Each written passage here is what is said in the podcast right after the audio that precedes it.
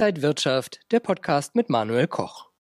Der neue Monat ist da und der DAX kämpft mit den Rekordmarken. Kann er nachhaltig die 16.000 Punkte Marke knacken? Wie sollten sich Anleger jetzt aufstellen? Was sind die wichtigen Themen hier an der Börse? Das bespreche ich mit Daniel Saurens von Feingold Research. Schön, dass Sie da sind. Ja, wir sehen ja Arbeitsmarkt, Fettaussagen, Inflation. Sind das die Themen oder was bewegt die Märkte gerade so? Das sind natürlich die Themen, die Nachwirkungen noch von Jackson Hole bzw. dem virtuellen Jackson Hole in der letzten Woche, also der Entspannung, die weiterhin von der US-Notenbank ausgeht. Und das hat ja auch genügt, um beispielsweise die US-Technologiebörse Nasdaq auf neue Hochs zu schieben. Und der DAX, ja, der hängt so ein Prozent von seinem Rekordhoch weg. Aber das kann schon noch werden, wenn uns da nicht die Politik in die äh, Parade springt. Es wird immer gesagt, dass die US-Aktien recht teuer sind und dass beim DAX eher mehr Potenzial noch ist. Ist das wirklich so oder ist das vielleicht mehr so ein bisschen Augenwischerei? Ja, nach den althergebrachten Kennzahlen sind die US-Werte natürlich teurer, aber dafür kann sich der DAX relativ wenig kaufen. Denn wenn man mal in den DAX reinguckt, zumindest in den alten DAX 30, dann sind da zu wenig Werte drin, die besonders sexy sind. Und die Investoren wollen eben die Nvidias sehen und sie wollen auch, wie man jetzt in dieser letzten Woche wieder gesehen hat, die Facebooks und die Apples haben. Und im DAX ist eben eine Münchner Rück und auch eine Allianz und äh, noch vieles, vieles andere, was jetzt nicht den wahnsinnig dynamischen Klang nach vorne hat. Und deswegen ist da immer ein bisschen äh, Abschlag. Welche Aktien und Unternehmen haben denn vielleicht noch Potenzial?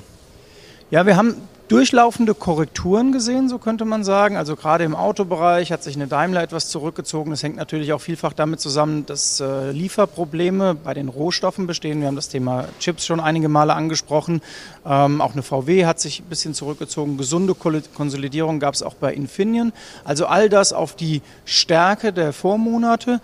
Und ähm, ja, wenn man mal so schaut, das sind auch die Titel, die dann vielleicht wieder gesucht sein könnten. Aber wie schon eben angedeutet, wir haben ja am 26.09. eine Bundestagswahl und je näher es dorthin geht und je eher das äh, theoretische Szenario Rot-Rot-Grün möglich ist, desto eher glaube ich auch, dass die Investoren ja, schon mit einem Auge drauf gucken und vielleicht so einen Spezialabschlag DAX vornehmen könnten.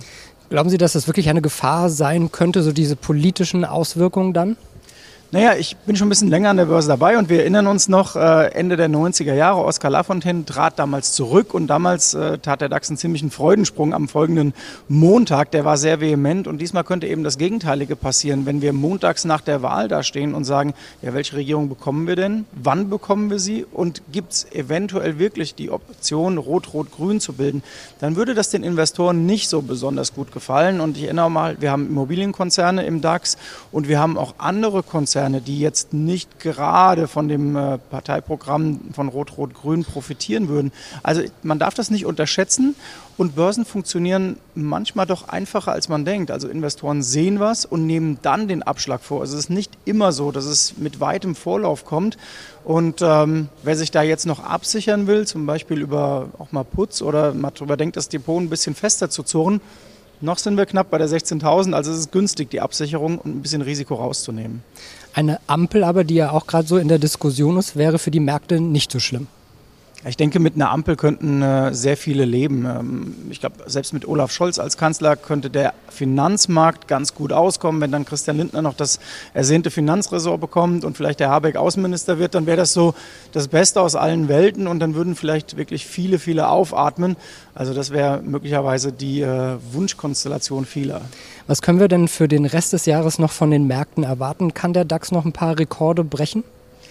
Ja, wenn man die Rekordlisten sich mal anschaut, auch gerade beim S&P 500, dann haben wir ja Rekordtage, die man bald schon nicht mehr zählen kann. Also wir sind jetzt auf einem neuen äh, Rekordlevel auch an Jahreshochs, die von Tag zu Tag erzielt wurden.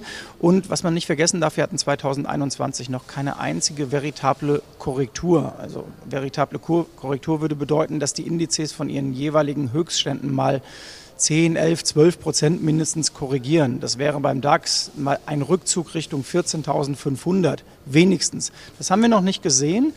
Aber es gibt ja auch noch eine Quartalsaison, die dann im Oktober ansteht.